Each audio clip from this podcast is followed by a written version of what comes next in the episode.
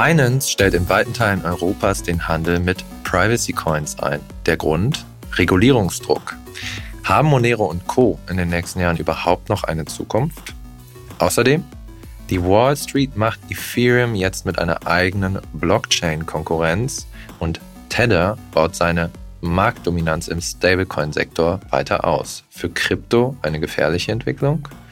Und damit herzlich willkommen zum BTC Echo Recap Podcast vom 2. Juni 2023. Mein Name ist Giacomo Mayhofer und mir gegenüber sitzt mein Kollege Sven Wagenknecht. Moin Sven, benutzt du eigentlich manchmal Privacy Coins? Moin Giacomo, nein, habe ich noch nie getan und aktuell fällt mir auch kein Grund dazu ein. Naja, manche tun es ja, um äh, Fentanyl im Darknet zu kaufen. Den Nutzen habe ich noch nicht davon äh, gesehen für mich. Also, äh, ich persönlich auch nicht, aber man liest ja. die Geschichten, ja. Achtung, dieser Podcast stellt keine Anlageberatung dar. Alle Aussagen dienen lediglich der Information und spiegeln die persönlichen Meinungen unserer Redakteurinnen und Redakteure wider. Der Redaktionsschluss für diesen Podcast ist Donnerstag, der 1. Juni um 12 Uhr. Privacy Coins sind fast so alt wie Bitcoin und verfolgen einen Zweck. Absolute Anonymität gewährleisten.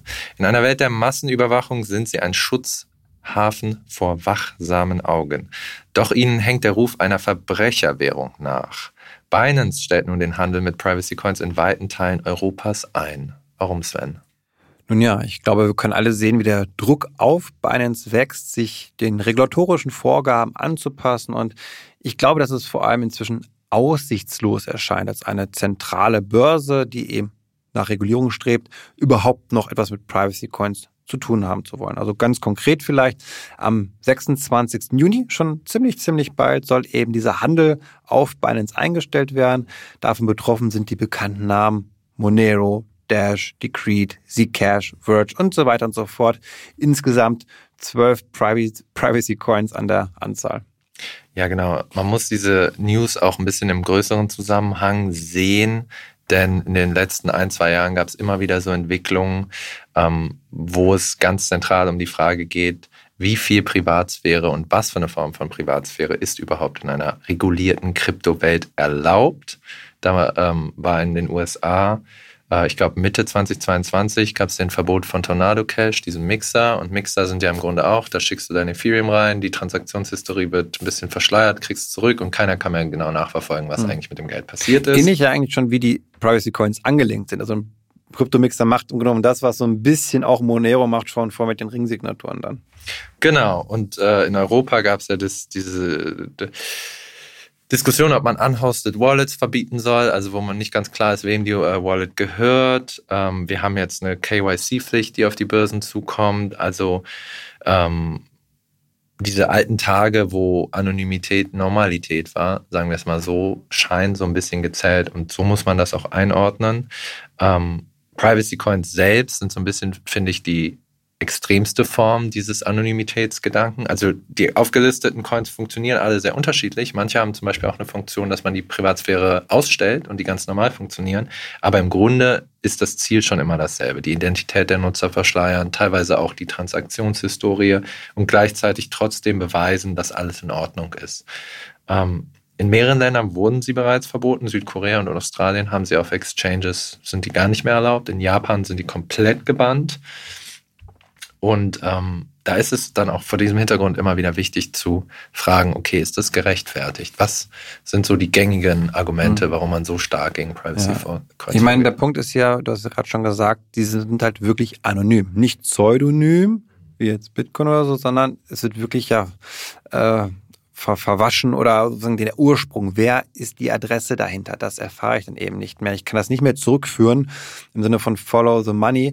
Klar, auch hier gibt es natürlich immer mehr Aufrüstung von Seiten der Blockchain-Analysefirmen wie Chainalysis, die auch da inzwischen immer bessere Möglichkeiten haben, äh, Muster auszuwerten, also auch von Privacy Coins. Sie sind nicht zu 100% anonym, aber unfassbar schwierig zu knacken, sagen wir mal. Und ähm, ja, ich glaube auch gerade hier, selbst im DeFi-Bereich, auch wenn man jetzt nicht über zentrale Intermediäre geht, auch da, wir haben es bei Uniswap schon gesehen, du hast gerade eben drüber gesprochen, wie die Privatsphäre zurückgedrängt wird. Also selbst Uniswap muss ja schon irgendwie IP-Adressen auch mal rausrücken. Also auch da ist man dann nicht komplett sicher und dafür sind dann eben Privacy Coins vielleicht eine ganz gute Möglichkeit, selbst im DeFi-Bereich ähm, diese Anonymität zu bringen. Und nun ja, die Argumente sind bekannt, die dafür sprechen. Ich glaube, die haben wir schon von der Politik sehr oft gehört. Mhm. Geldwäsche, Terrorismus, Kriminalität, Darknet und so weiter und so fort. Das mag nicht vollkommen falsch sein. Ja, ich kann sie natürlich dafür nutzen, um das zu verschleiern. Stimmt. Aber erstmal natürlich wird immer noch das meiste in Cash, in Bargeld abgewickelt an kriminellen Transaktionen nach wie vor.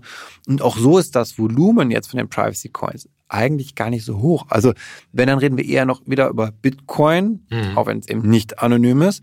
Ähm, aber die Masse an Transaktionen kann also gar nicht über die Moneros dieser Welt stattfinden. Das wird nicht gemacht anscheinend oder nur sehr geringem Maß. Also auch das Argument ist nur so bedingt valide. Ich finde, da gibt es halt auch noch ein anderes Argument, ist, wir leben mittlerweile in einem Zeitalter der Massenüberwachung, egal ob jetzt Big Tech oder der Staat. Jeder Schritt wird getrackt und verfolgt und analysiert. Teilweise werden Daten auch einfach weiterverkauft.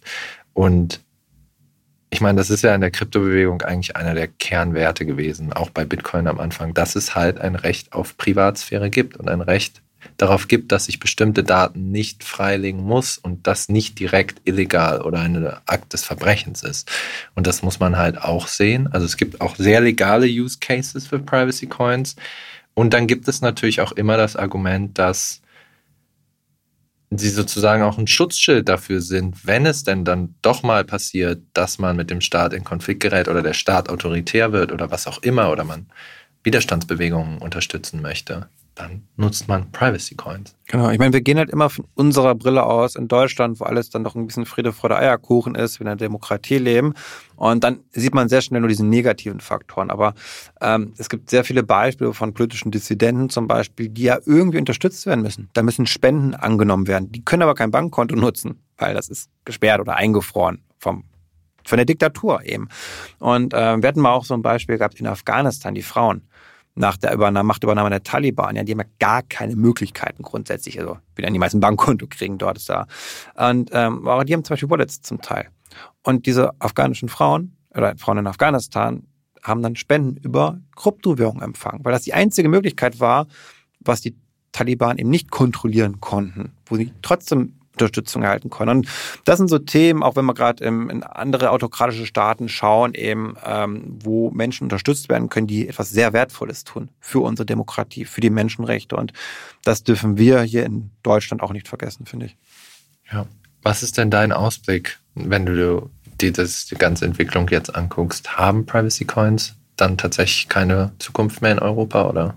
Ja, sie haben keine Zukunft mehr im regulierten Rahmen, glaube ich. Ich glaube, es wird keinen klassisch zentralen Intermediär geben in Zukunft, der noch Privacy Coins anbietet. Also eine Kryptobörse zum Beispiel wird davon die Finger lassen. Wir sehen es auch nicht. Also bei einer Börse Stuttgart oder so, ne, da, da sehen wir kein Monero gelistet. Das wird auch nicht passieren. Auch Fonds beispielsweise, Krypto, ETP, Baskets, die investieren. Kein Fonds wird in Privacy Coins investieren. Das wird es einfach nicht geben. Eine deutsche Bank wird das nicht machen, auch wenn sie ETPs baut. Punkt. Und ähm, gibt es trotzdem vielleicht eine Nische, ja, vielleicht gibt es die, vielleicht wird sich die irgendwie noch herausbilden, dass sie überleben können, aber äh, die große Adoption, dass wir irgendwann Monero alle zahlen, das ist eine Illusion für mich und das wird nicht passieren. Wir sehen es von der Politik, wie massiv dagegen vorgegangen wird, ähm, kurz bis irgendwann, wenn sie ganz verboten sein, glaube ich. Ja, es gab ja auch tatsächlich einen Gesetzesentwurf in, innerhalb der EU, der an Coindesk geleakt wurde, ich glaube November 2022, wo ganz klar gesagt wurde, okay, Privacy Coins alle verbannt werden. Das ist dann nicht gekommen, aber wahrscheinlich wird es noch kommen. Und damit sind wir beim nächsten Thema.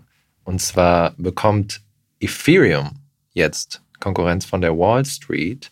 Die lanciert ihre eigene Blockchain, das Canton-Netzwerk. Sven, muss Vitalik Buterin nun zittern? Nein, das muss er, glaube ich, nicht. Ähm, Finde ich, passt ganz schön vielleicht zum vorherigen Thema. Wir hatten ja Privatsphäre vorher gehabt und das ist so eigentlich ein schöner Gegenentwurf zu dem, worüber wir gerade gesprochen haben, nämlich eine Initiative von Großkonzernen, insgesamt über 30 Stück. Die haben sich zu einem Blockchain-Konsortium zusammengeschlossen um jetzt eben ja die Dinge zu machen, die man sonst mit einer Ethereum-Blockchain auch machen kann. Und wer jetzt schon länger dabei ist, dem kommt das vielleicht bekannt vor. Diese privaten Blockchains von Konzernen, da gab es immer was, nämlich so 2017, 2018 war es vor allem so Hyperledger und Corda. Und nun ja, da kam nicht mehr viel. Die sind gescheitert, kann man sagen, auch die Millionengräber, weil man hat es aber nicht hinbekommen, sich als ein Konzern mit anderen Konzernen darüber ja zu verständigen, ein ein, ein, ein, ein, wie soll man sagen, ein Konsens. Konsens, genau, ein Konsens Worum es bei finden, Krypto geht, ja. Ein Konsens zu finden. Und ähm, nun gibt es diese neue Initiative, Kanton eben. Hört sich toll an. Man kommt ohne einen nativen Token aus, wo ich mich schon frage, Blockchain ohne Token, ja, spannend. Äh, kein Teilnehmer muss die Kontrolle abgeben und trotzdem ganz viel Smart Contract Fähigkeit und Interoperabilität, wie man es eben von öffentlichen Blockchains kennt. Und man bezeichnet es auch auf der Webseite als Open Blockchain Network. Okay, aber in deinem Kommentar auf unserer Website hast du von einer Mogelpackung geschrieben. Warum? Genau, man hört da so ein bisschen raus, wie ich es auch gerade so ein bisschen betont habe, schon so mit äh, Blockchain. Das ist passt. Für mich ist es keine Blockchain, wenn ich keinen nativen Token habe. Also ähm, da gibt es erstmal keinen finanziellen Anreiz in so einem System, da mitzumachen, ähm, dieses Netzwerk zu dezentralisieren wirklich, auch wenn es offen sein mag, ja, es ist offen, aber es werden ja nur die mitmachen, die eben die entsprechenden Konzerne sind, die also in diesem Konstrukt, aktuell diese 30 äh, Großunternehmen wie Goldman Sachs, Deutsche Börsegruppe, BMW Paribas, Microsoft, so für ihre Anwendungen, für ihre Applikation, schön und gut, aber was ist mit DeFi? Was ist mit den DeFi-Protokollen, wie es ja eigentlich gedacht ist, dass wir eine Art Open Banking haben?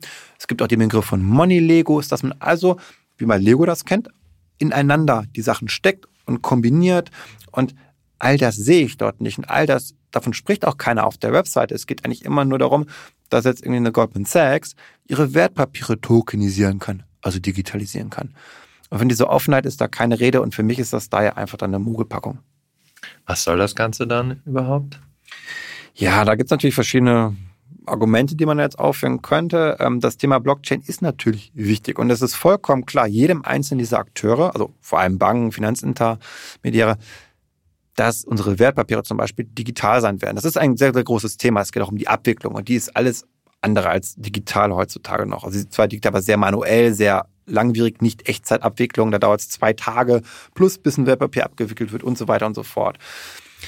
Das ist klar, das ist ein klar. Und die Frage ist, was macht man jetzt? Und es gibt zu viele Interessen, die dagegen stehen, sich zu öffnen, diese strukturelle Veränderung wirklich einzugehen, Kontrolle abzugeben, dass man einen faulen Kompromiss macht an dieser Stelle, Meinung nach. Denn man muss das ja vor Aktionären rechtfertigen, vor dem Aufsichtsrat. Und damit man jetzt einen Mittelweg geht, hat man eben wieder so ein Konsortial-Blockchain-System aufgesetzt. Spannenderweise macht man ja trotzdem weiter mit den öffentlichen. Also die Wertpapiere wurden ja bislang größtenteils auf einer Ethereum, auf einer Polygon oder einer Stellar tokenisiert von den gleichen Akteuren, die jetzt das Kantonnetzwerk machen. Lustigerweise. Also ähm, ich habe den Eindruck, man fährt so ein zweigleisig so ein bisschen. Man macht das eine, um die verschiedenen Interessensgruppen zufriedenzustellen weiß aber, glaube ich, auch insgeheim, dass die Innovation wird immer von einer Ethereum-Blockchain kommen. Dort sind die Entwickler, dort passiert DeFi. Niemals in einem Konsortial-Blockchain. Warum sollte es sich auf einmal ändern? Die letzten Jahre hat man es versucht mit Millionen. Man hat es nie geschafft. Ich glaube, es ist vielleicht eine, eine, ein Kompromiss, um jetzt hier so ein bisschen was vorzeigen zu können, dass man die Entwicklung nicht verschläft. Aber am Ende wird es größtenteils über öffentliche Blockchains laufen. Vielleicht gibt es in der Nische da mal einen Anwendungsfall für private Strukturen, für eher Distributed Ledger Technology im Sinne von keiner Blockchain, sondern eben eine, ist eine Light-Version von einer Blockchain, weil ja, wenn da kein Token ist, frage ich mich, wie soll es gehen?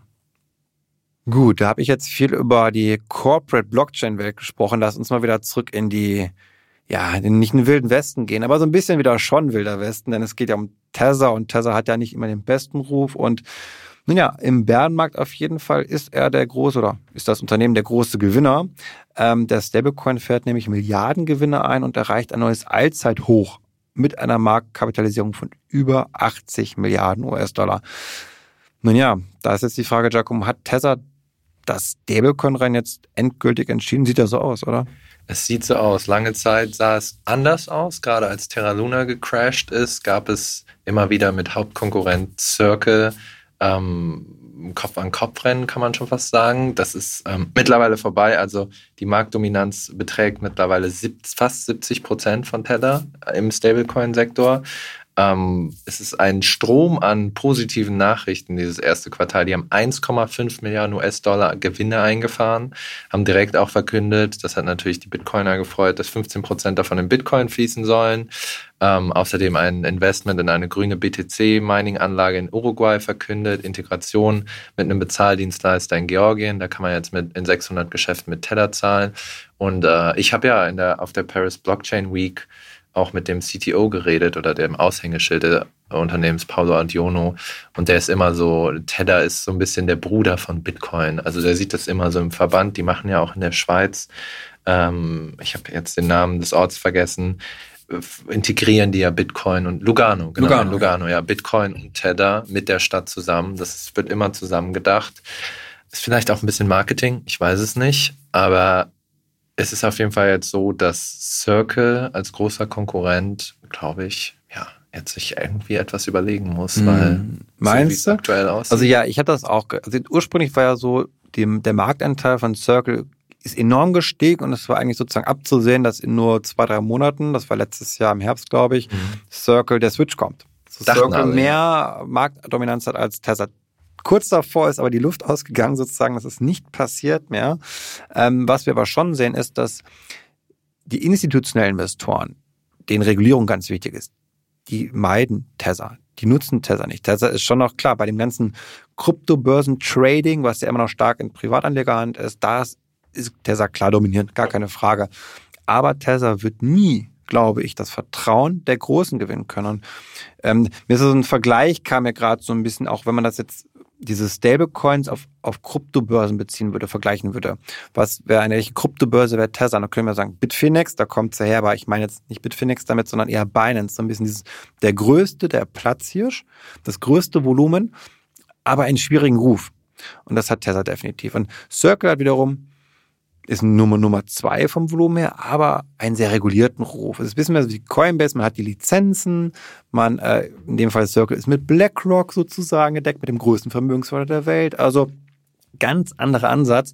Und ich sehe eben sozusagen, dass beide parallel existieren können und dass langfristig dennoch, bleibe ich dabei, ist Circle mehr Volumen für sich beherrschen kann. Langfristig, nicht kurzfristig. Ja, äh, ich muss da wieder an das Interview denken, was ich da hatte. Da ist es halt auch wirklich so, also Tether sieht sich auch wirklich als Feind der Wall Street. Also wenn du mit dem CTO redest, der geriert sich wirklich wie so ein Punk, der irgendwie sagt, wir kämpfen gegen die und die verlieren wir sind die Gewinner, wir sind hier diese paar Typen in Italien und wir sind, alle, das hat er wirklich so wortwörtlich gesagt, wir sind klüger als die Wall Street. Das reicht, glaube ich, nicht. Das ist der Punkt, dieses, ja, ihr seid verdammt klug, aber es geht immer noch um die Macht, die politische Macht und das Geld. Und die politische Macht und das Geld liegt nicht bei ihnen, sondern woanders. Das liegt in Washington, in Brüssel, in London, in Berlin und so weiter und so fort. Und das dürfen die, glaube ich, nicht vergessen, denn die Banken, die werden ja auch sonst neben dem digitalen Zentralbankgeld, was ja irgendwann vielleicht kommen wird, würde es ja sonst auch von den Banken digitales Geld geben, der digitale Euro als tokenisiertes Giralgeld zum Beispiel. Das heißt, diese Konkurrenz gibt es noch gar nicht. Sie wird aber kommen durch CBDC oder durch ja, Banken, Stablecoins.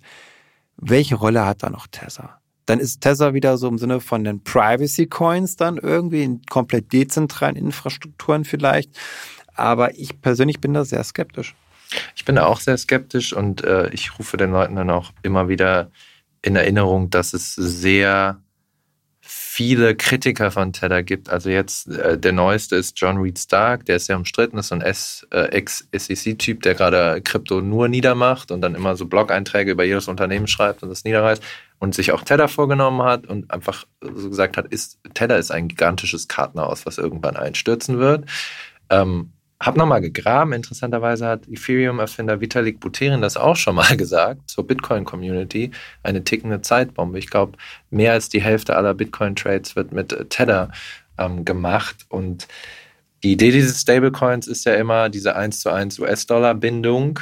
Ähm, aber bis heute ist es halt ein bisschen Mysterium, wie Tether seine, äh, seine Reserven deckt. Bei Circle weiß man das ja. Das ist auch wieder der große Unterschied. Bei Tether ist es so, die wurden gerichtlich gezwungen, in New York überhaupt erstmal das offen zu legen. Äh, wurde dann auch verboten, Tether. Ähm, und dann wurde auch gezeigt, dass sie damals zum damaligen Zeitpunkt über ihre Reserven gelogen haben. Die waren nicht eins zu eins gedeckt. Mittlerweile hat man mehrmals Maßnahmen äh, eingeführt, um zu zeigen, dass es so ist. Tether hat eine Webseite und hat eine sogenannte Attestation gemacht mit einer Firma in Italien, die gesagt hat, anhand der Daten, die Tether uns gegeben haben, beglaubigen wir, dass das eins zu eins gedeckt ist und auch ähm, größtenteils über US-Staatsanleihen.